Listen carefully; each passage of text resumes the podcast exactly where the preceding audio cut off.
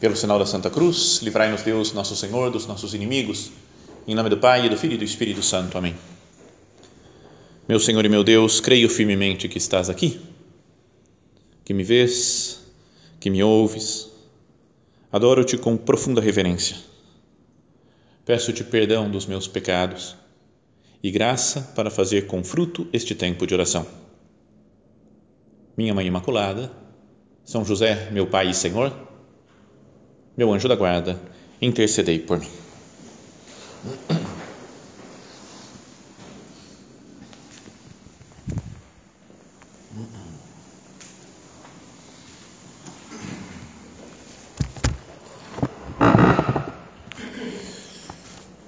Há alguns dias atrás, o Evangelho da missa nos recordava né, aquela pesca milagrosa que fez Jesus né, no começo da sua vida pública e que é contado no capítulo 5 do Evangelho de São Lucas. Esse, esse evangelho, concretamente, essa, esse trecho do evangelho, foi até o escolhido para ser o evangelho próprio da missa de São José Maria. Né, quando se celebra a missa de São José Maria, com as leituras próprias dessa festa, esse é é o evangelho escolhido, Lucas capítulo 5, versículos de 1 a 11.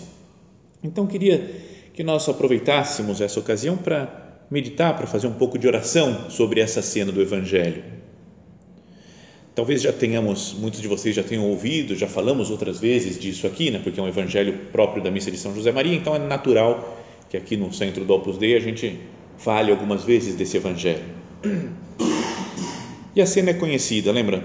Falam que os apóstolos, né, aqueles primeiros apóstolos, né, São Pedro, seu irmão Santo André, São Tiago e São João, que eram irmãos também, filhos de Zebedeu, eles estavam, tinham passado a noite inteira pescando, não conseguiram pescar nada e depois chegam na margem do lago de Genezaré e estão lavando as redes.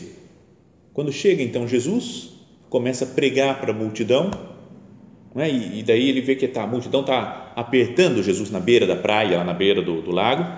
Então ele pede para São Pedro para entrar no seu barco e um pouquinho dar uma afastadinha da terra.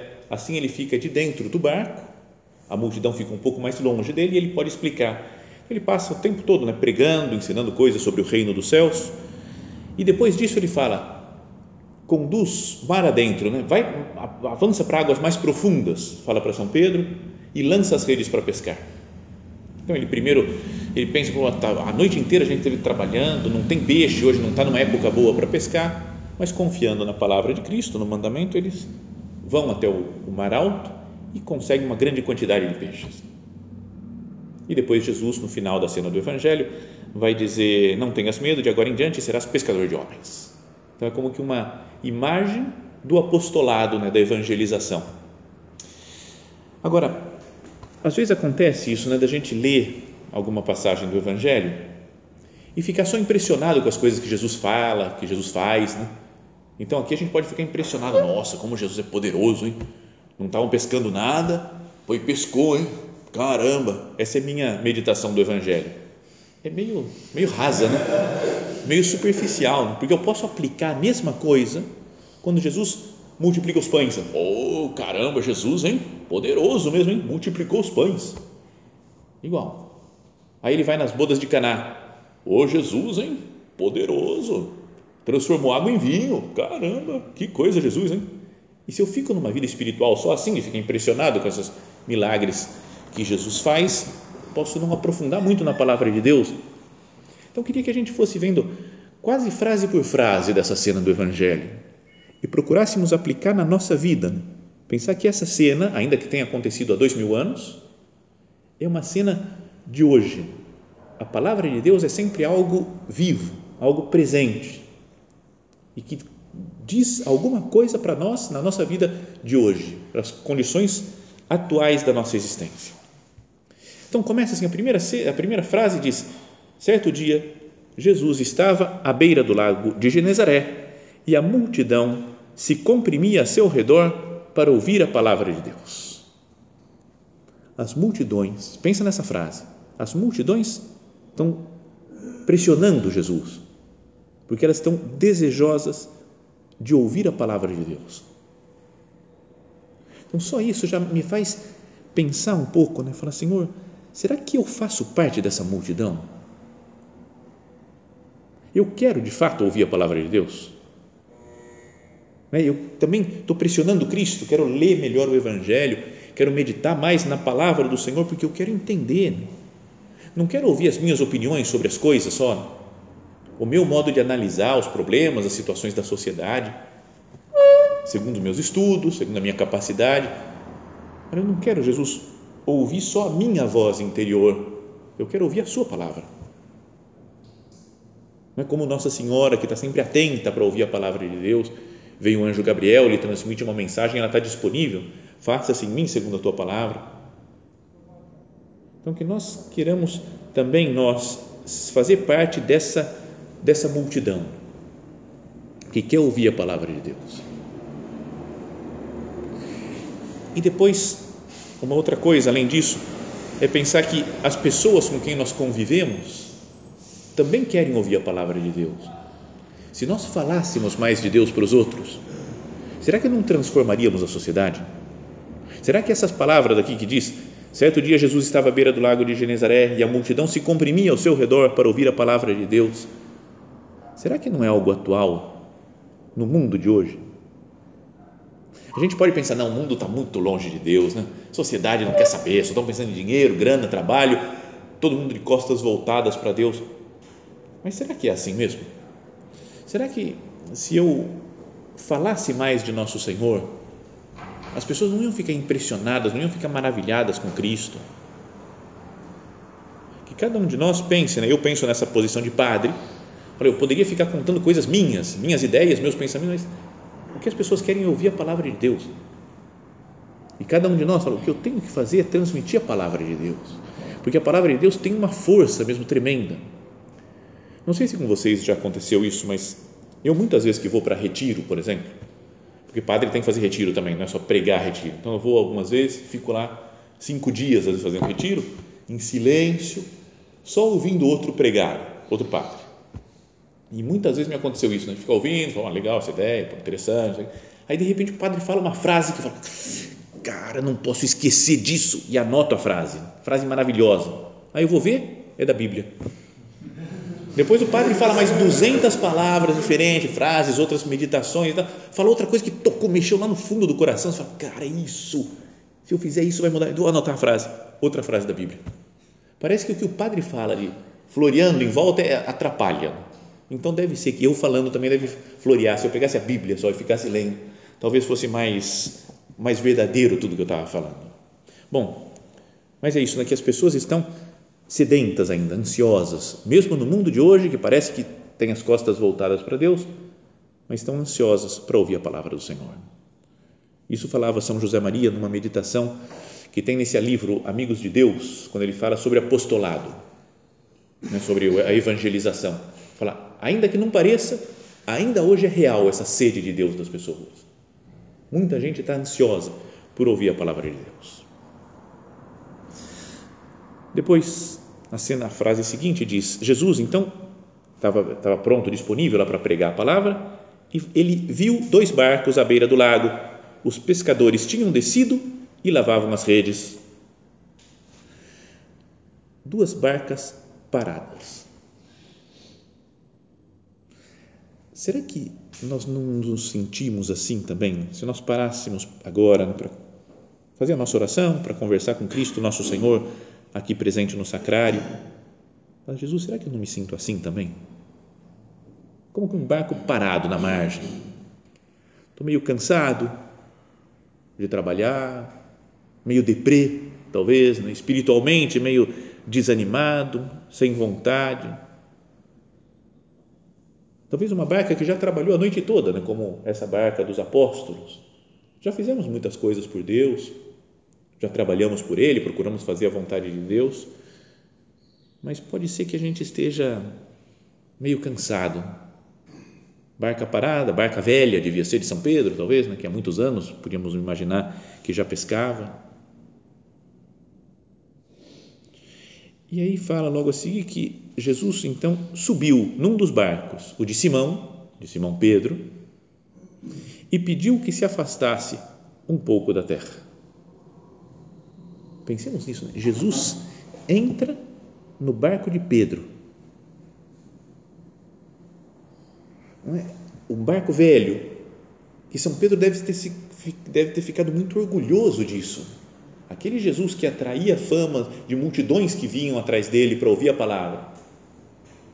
Pede, Simão, vem aqui, me empresta um pouco o seu barco. Vamos lá um pouco mais para frente, lá para o fundo da água, aqui para conseguir pregar para essa multidão. Imagina o orgulho que devia sentir, né? Santo orgulho. Jesus na minha barca. Conta uma história, sério, eu não sei de onde que é isso daqui, viu? Ouvi num retiro também, alguém falando de uma, era uma, um, um mendigo que ele estava muito pobre, jogado na rua, mas que ele tinha um violino, um violino velho, que acho que ele devia tocar antigamente, tocava mal, tocava de qualquer jeito, mas estava lá com o violino dele. E tentava, acho que, tocar alguma coisa, não sei se para conseguir um pouco de dinheiro, né? tocava um negocinho, e que de repente passou por lá o Stravinsky, acho que era o Stravinsky, não sei se era algum outro, né? mas um grande né, virtuoso do, do, do, do, do violino. Então falou, me empresta um pouquinho o seu violino. E começou a tocar uma coisa maravilhosa que foi reunindo gente, coisa, e que o mendigo olhava e falava, é o meu violino, é o meu violino, sabe o cara orgulhoso? Ele não sabia tocar nada perto do Stravinsky, mas falou, é o meu violino. Então, São Pedro podia falar algo parecido. Falou, é a minha barca, hein? Jesus é que está falando da minha barca, não é que nem de você, não. É minha essa barca. Então, mesmo sendo uma barca talvez velha, barca cansada do trabalho, Jesus entra nela e a partir dela prega a palavra de Deus. Se nós falamos antes né, que nós podemos ser às vezes meio essa barca, cansados já do trabalho, das coisas que temos que fazer, mas pensemos nisso, Jesus entra dentro de nós. Quando a sua palavra penetra no meu coração, quando eu recebo Jesus na Eucaristia. E eu posso, então, quando eu prego a palavra de Deus, é Jesus às vezes que está falando através de mim, através de cada um de nós. Mas fala que ele subiu na barca né, de Simão e pediu que se afastasse um pouco da terra. De vez em quando é bom que a gente se afaste um pouco, faça um retiro, que me afaste um pouco da, da agitação, da correria do dia a dia.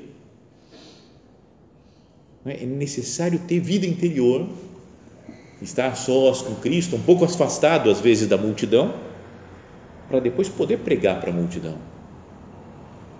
Como preciso, como precisamos, cada um de nós, né, ser mais homens de oração, almas de oração, que deixa Jesus dentro de nós e que nos afastamos um pouquinho né, da terra. O próprio Cristo fazia isso, né? Ele pregava, multiplicou os pães, mas depois ele fala para os apóstolos: ó, vai indo e eu vou descansar, vou sumir um pouquinho aqui. E Jesus sumiu, foi para o alto do monte e passou a noite em oração a Deus. Jesus também se afastava da multidão de vez em quando para rezar, para que depois ele pudesse voltar e transmitir a palavra de Deus, o que o Pai tinha lhe revelado, não é para as pessoas que o ouviam. Então Jesus fala que sentado do barco ensinava as multidões.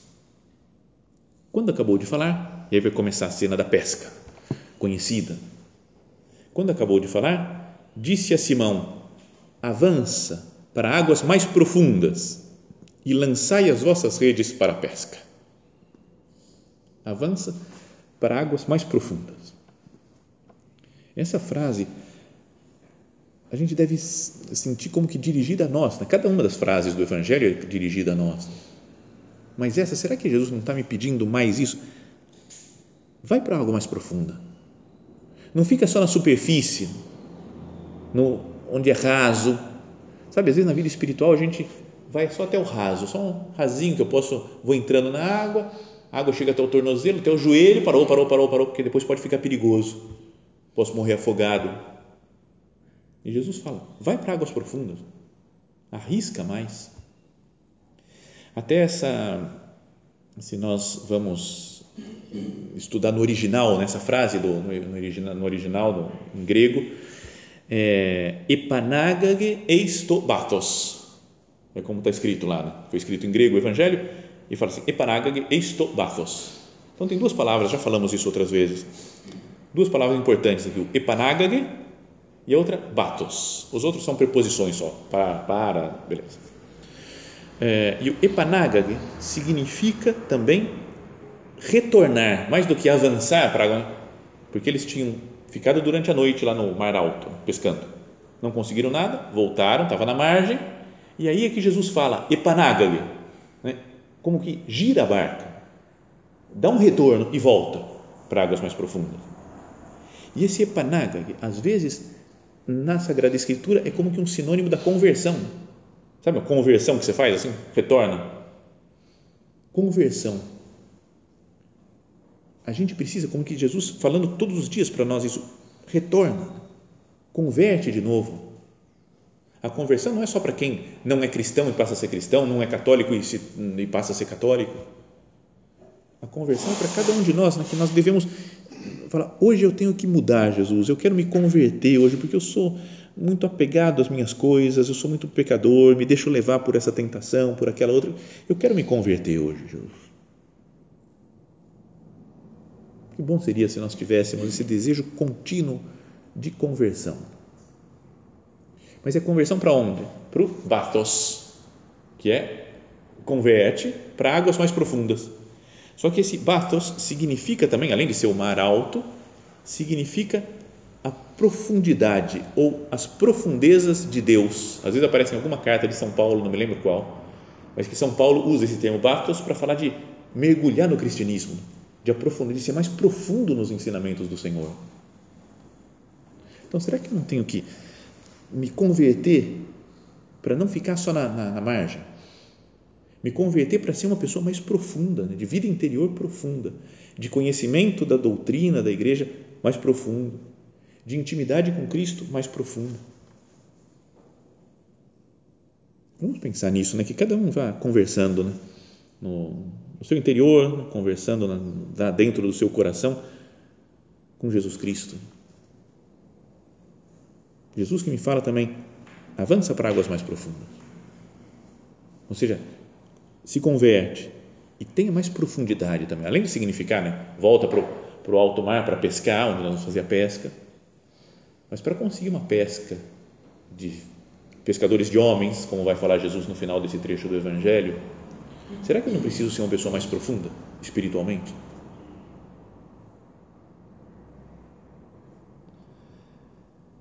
E Simão responde então quando Jesus fala para ele, né, avança para águas mais profundas. São Pedro diz: Mestre, trabalhamos a noite inteira e nada apanhamos. Primeiro, na primeira, só o modo como ele chama Jesus, mestre.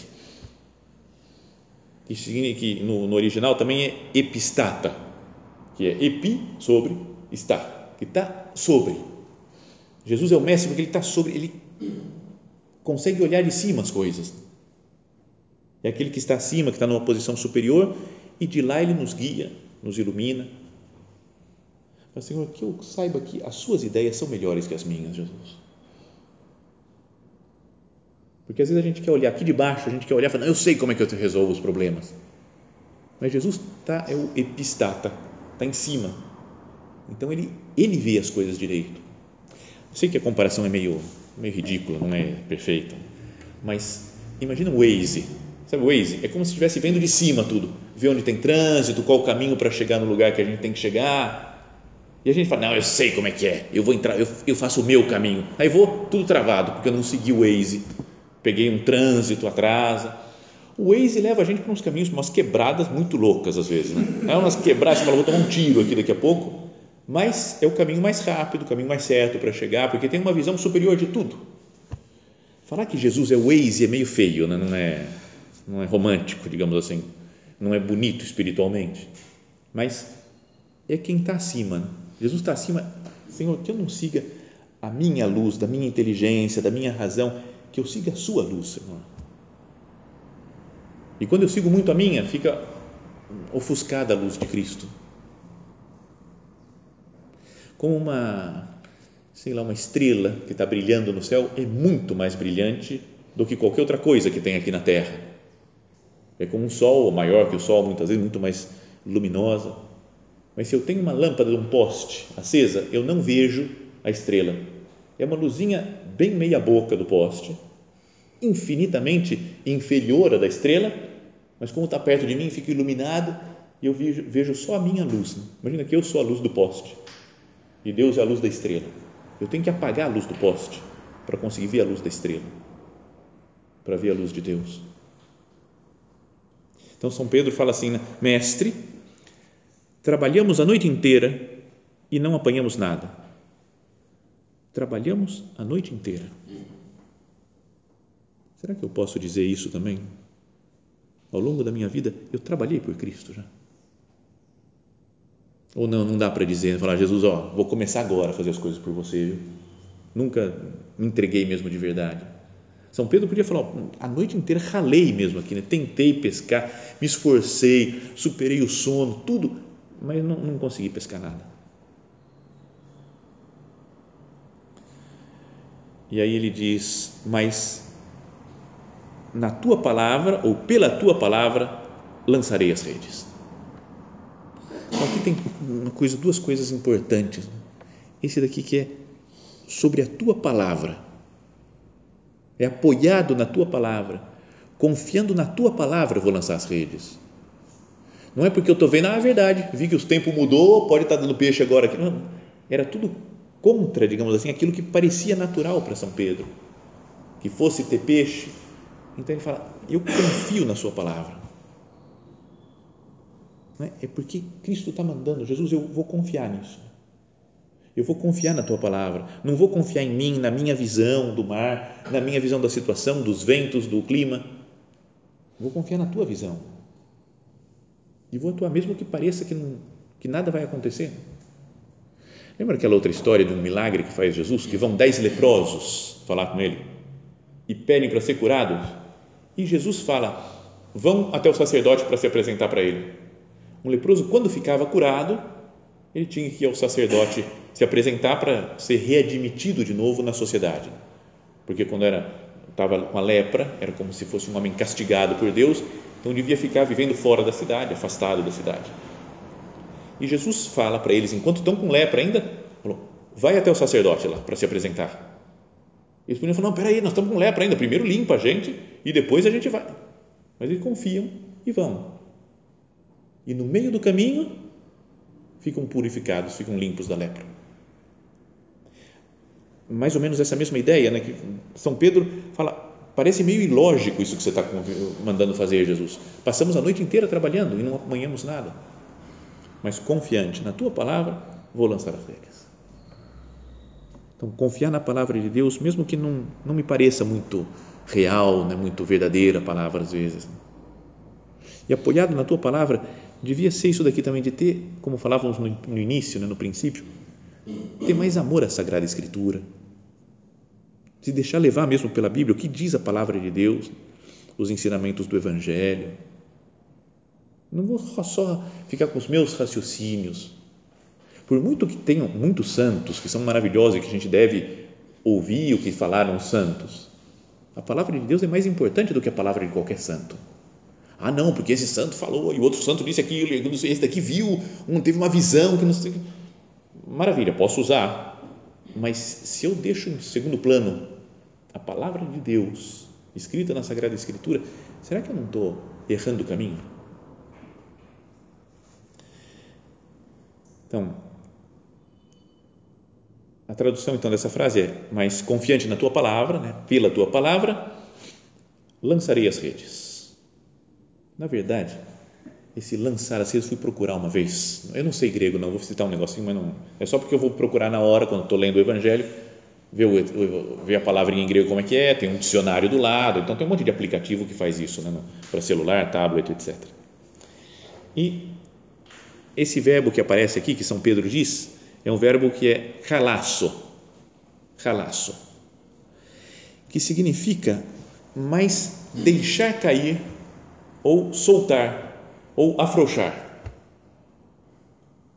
Então, lembra que tem aquela segunda pesca milagrosa que contam lá na depois da ressurreição, Jesus apareceu para eles no, no lago de Genezaré, falou: "Rapazes, tem alguma coisa para comer?" Não. Joga a rede à direita da barca e encontrareis e fala que eles jogaram a rede e pescaram 153 peixes grandes, tudo peixe bom já, grande, 153 contado. Mas dessa vez eles, naquela vez lá na, depois da ressurreição, eles jogaram E o verbo é balo, que é lançar. Lançaram a rede e pescaram aqueles peixes. Esse daqui é calaço, que é só descer a rede. Não é jogar para um determinado lugar. Solta a rede e vê o que aparece. Então, e apareceu de tudo nessa segunda pesca, nessa primeira pesca aqui, né, que estamos contando, que estamos meditando agora.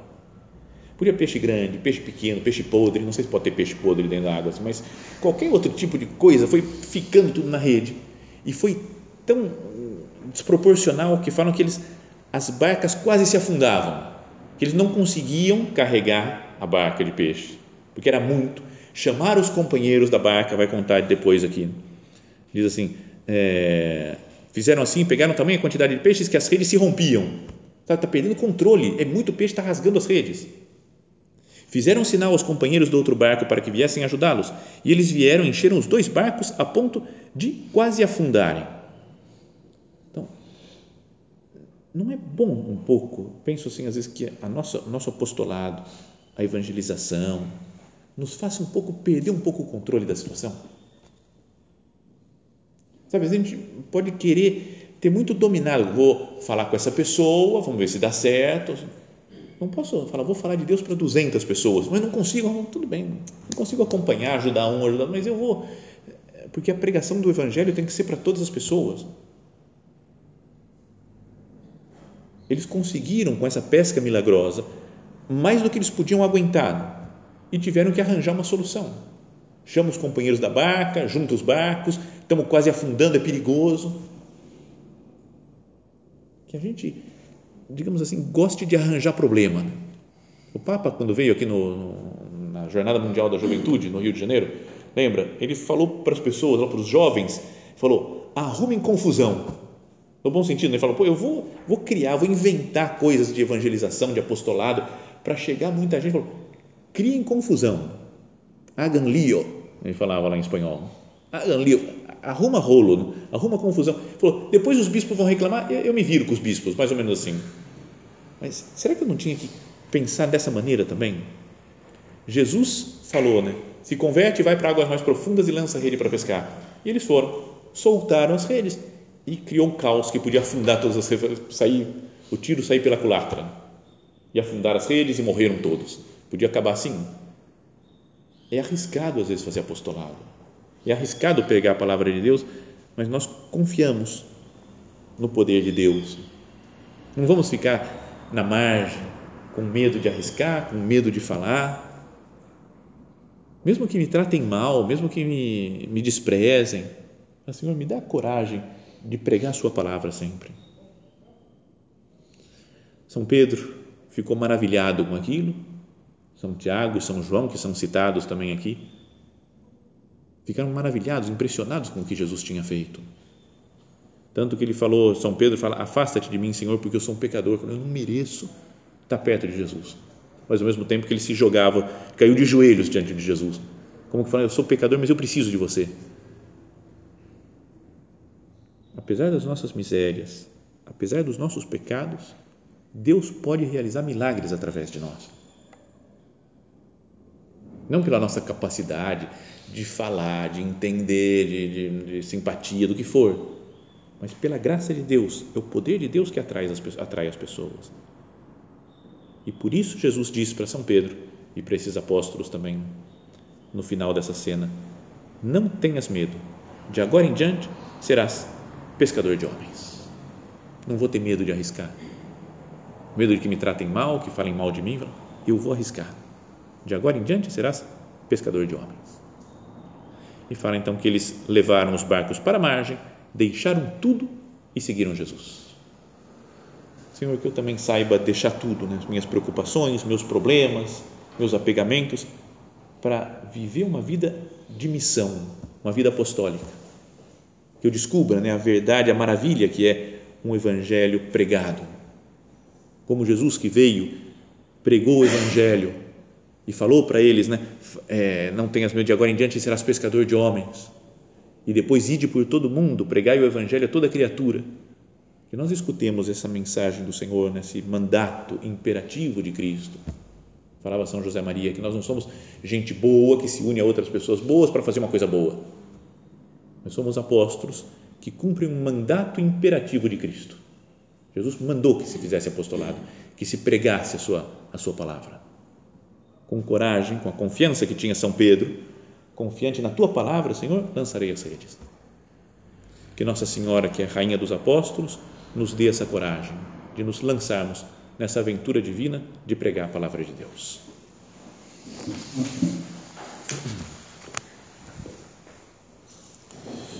Dou-te graças, meu Deus, pelos bons propósitos, afetos e inspirações que me comunicaste nesta meditação. Peço-te ajuda para os pôr em prática. Minha Mãe Imaculada, São José, meu Pai e Senhor, meu anjo da guarda, intercedei por mim.